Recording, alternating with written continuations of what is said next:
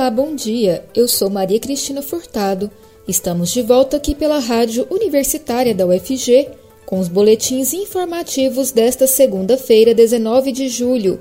O ouvinte da Rádio Universitária acompanha durante todo o dia informações sobre a Universidade Federal de Goiás, Goiânia, Goiás, Brasil e o mundo. Ouça a Rádio Universitária pelos 870 AM pelo site radio.fg.br e pelo aplicativo Minho FG. Durante o primeiro semestre de 2021, apenas nove vereadores da Câmara Municipal de Goiânia compareceram a todas as sessões. O levantamento considerou a frequência de 32 parlamentares. A casa possui 35 cadeiras, já que três foram substituídos por suplentes durante o período. Assim, menos de um terço dos integrantes do Legislativo goianiense tiveram 100% de assiduidade de fevereiro a junho. Outros cinco vereadores também não tiveram faltas, mas se tratam de parlamentares licenciados ou suplentes que não estavam na ativa em algum momento desse período. Os demais faltaram pelo menos uma vez, embora todos tenham apresentado justificativas. A vereadora Gabriela Rodarte, do DC, foi a mais ausente, com nove faltas. Essas são algumas das informações que puderam ser extraídas do que o site da Câmara disponibiliza em relação à frequência parlamentar. O Legislativo goianiense dispõe um relatório mensal dos trabalhos dos vereadores, o que inclui tanto as ausências registradas como projetos de lei apresentados e outros. Em janeiro, foi feita uma única sessão para eleger a nova mesa diretora da Casa, quando não houve ausências. O vereador Léo José, do PTB, que tinha testado positivo para a Covid na época, participou da eleição por meio remoto. O mês com mais ausências foi fevereiro, 27 faltas. A pandemia da Covid-19 explica. Esse foi o mês em que o pai, a mãe e o irmão do vereador Cabo Sena do Patriota morreram vítimas da doença em menos de duas semanas. Só o parlamentar precisou se ausentar cinco vezes no período. Os vereadores Lucas Quitão, do PSL, e Edgar Duarte, do PMB, ambos com três faltas em fevereiro, perderam os pais por conta da Covid-19. Em março, porém, não há registro de ausências porque as sessões ficaram suspensas na maior parte do tempo, como medida de prevenção à doença. Só tiveram dois encontros plenários naquele mês. A Covid-19 também foi motivo de afastamento de outros vereadores, como o próprio presidente da casa, Romário Policarpo, do Patriota, que ficou sem ir às sessões por seis dias em maio, depois que sua mãe foi diagnosticada com a doença. As sessões seguiram até o dia 15 de julho, mas os dados deste mês ainda não estão disponíveis. De fevereiro a junho, porém, foram realizadas 49 sessões plenárias no total. A Casa também não disponibiliza no site a frequência dos vereadores por sessão. Os nove vereadores que não faltaram nenhuma vez no semestre representam menos de um terço dos 35 parlamentares que compõem o Legislativo goianiense. Além disso, Wellington Bessa, do DC, e Paulo Henrique da Farmácia, do PTC, foram substituídos por suplentes após serem nomeados para secretarias na prefeitura. Jefferson Abel, do Avante, se licenciou para tratar a saúde e também foi substituído. Com isso, 38 vereadores participaram do primeiro semestre da legislatura. A que mais se ausentou foi a vereadora Gabriela Rodarte, do DC, com nove faltas. Em nota, sua assessoria disse que a vereadora não foi à Câmara quando precisou tratar de problemas de saúde crônicos. Além disso, a equipe da vereadora lembra que em maio, mês que foi menos frequente, a parlamentar se afastou por ter sido quando celebrou seu casamento. Segundo com mais faltas, o vereador Anderson Sales Bocão, do DEM, justificou oito ausências. Em nota, disse que todas as vezes foram por compromissos fora da Câmara. De acordo com ele, essa agenda externa se resume em visitas e reuniões com o prefeito, secretários, obras e atendimento à população.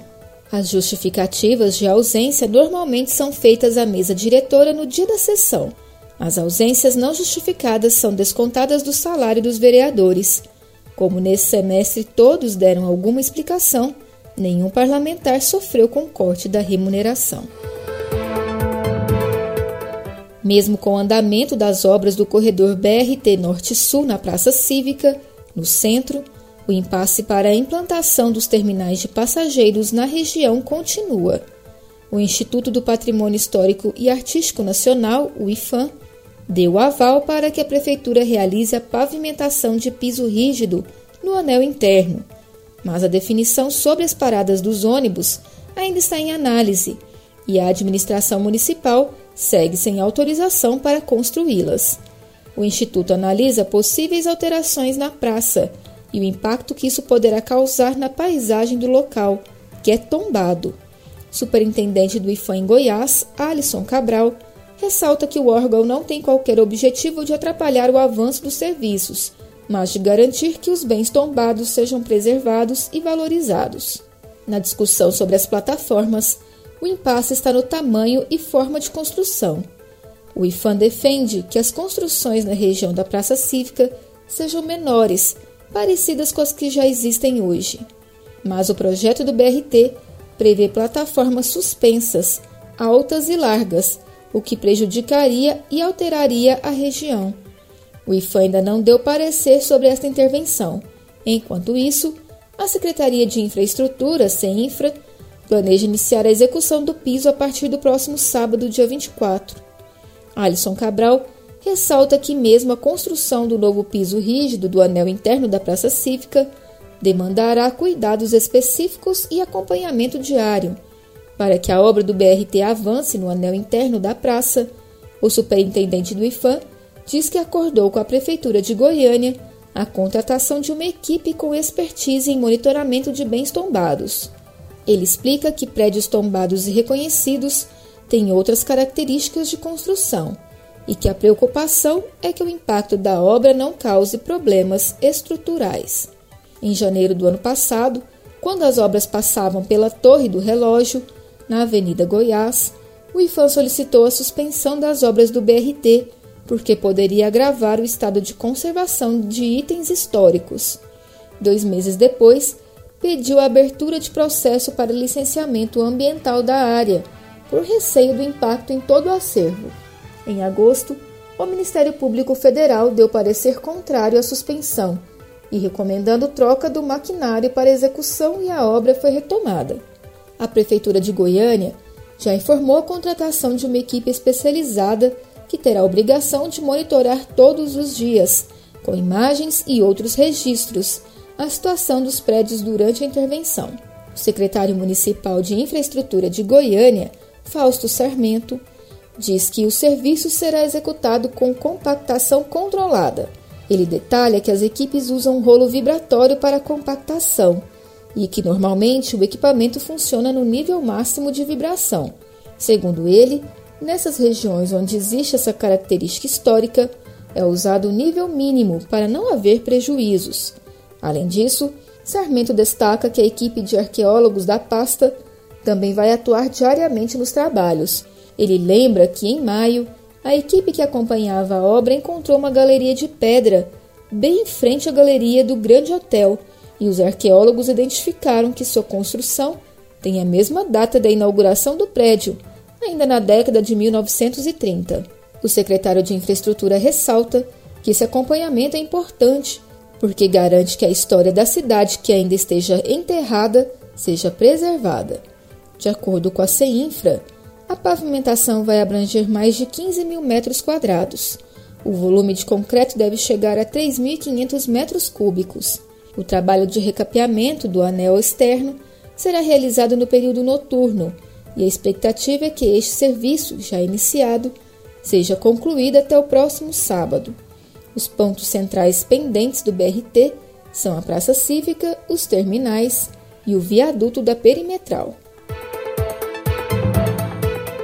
Uma em cada seis cidades de Goiás, com mais de 10 mil habitantes, trocou de secretário de saúde no primeiro semestre deste ano. Entre os gestores novatos e de mandatos anteriores, mais da metade das exonerações foi publicada entre março e abril, coincidindo com a pior fase da pandemia de Covid-19 entre os municípios goianos. Para explicar as mudanças, os ex-secretários citam dificuldades políticas e orçamentárias, além de conflitos na gestão da crise de saúde imposta pelo coronavírus. A presidente do Conselho de Secretarias Municipais de Saúde do Estado de Goiás, Verônica Savatin, confirma que o número de exonerações foi maior que o observado em outros períodos. Segundo ela, que também é secretária de Saúde de Chapadão do Céu, foram 15 mudanças entre os 90 maiores municípios, mas em todo o estado, ela acredita que houve a substituição de pelo menos 50% dos secretários entre janeiro e julho. Os motivos para as trocas durante as gestões são variados, mas a maioria, ou 90% deles, se dão por razões políticas, acredita presidente do conselho. estão abertas as inscrições para o 18º Congresso de Pesquisa, Ensino e Extensão, COMPEX. A comunidade acadêmica, que são os alunos, professores e os técnicos administrativos, pode se inscrever com a apresentação de trabalho até o dia 23 de agosto. Quem quiser participar apenas como ouvinte, tem até o dia 30 de agosto para se inscrever. O evento ocorre entre os dias 4 e 8 de outubro, de forma online. As inscrições são realizadas por meio do site do evento. Os inscritos receberão certificado com carga horária condizente com as palestras principais. Os certificados serão enviados para o e-mail cadastrado no ato da inscrição a partir de dezembro de 2021. O boletim informativo da Rádio Universitária volta logo mais às 3 horas. Fique ligado na programação pelos 870 AM pelo site radio.fg.br e pelo aplicativo MinUFG. A Rádio Universitária também está nas redes sociais. Siga a rádio no Instagram e no Facebook. E não deixe de conferir os informativos em formato de podcast pelas redes sociais e nas principais plataformas digitais de áudio. E se puder, fique em casa. Maria Cristina Furtado para a Rádio Universitária.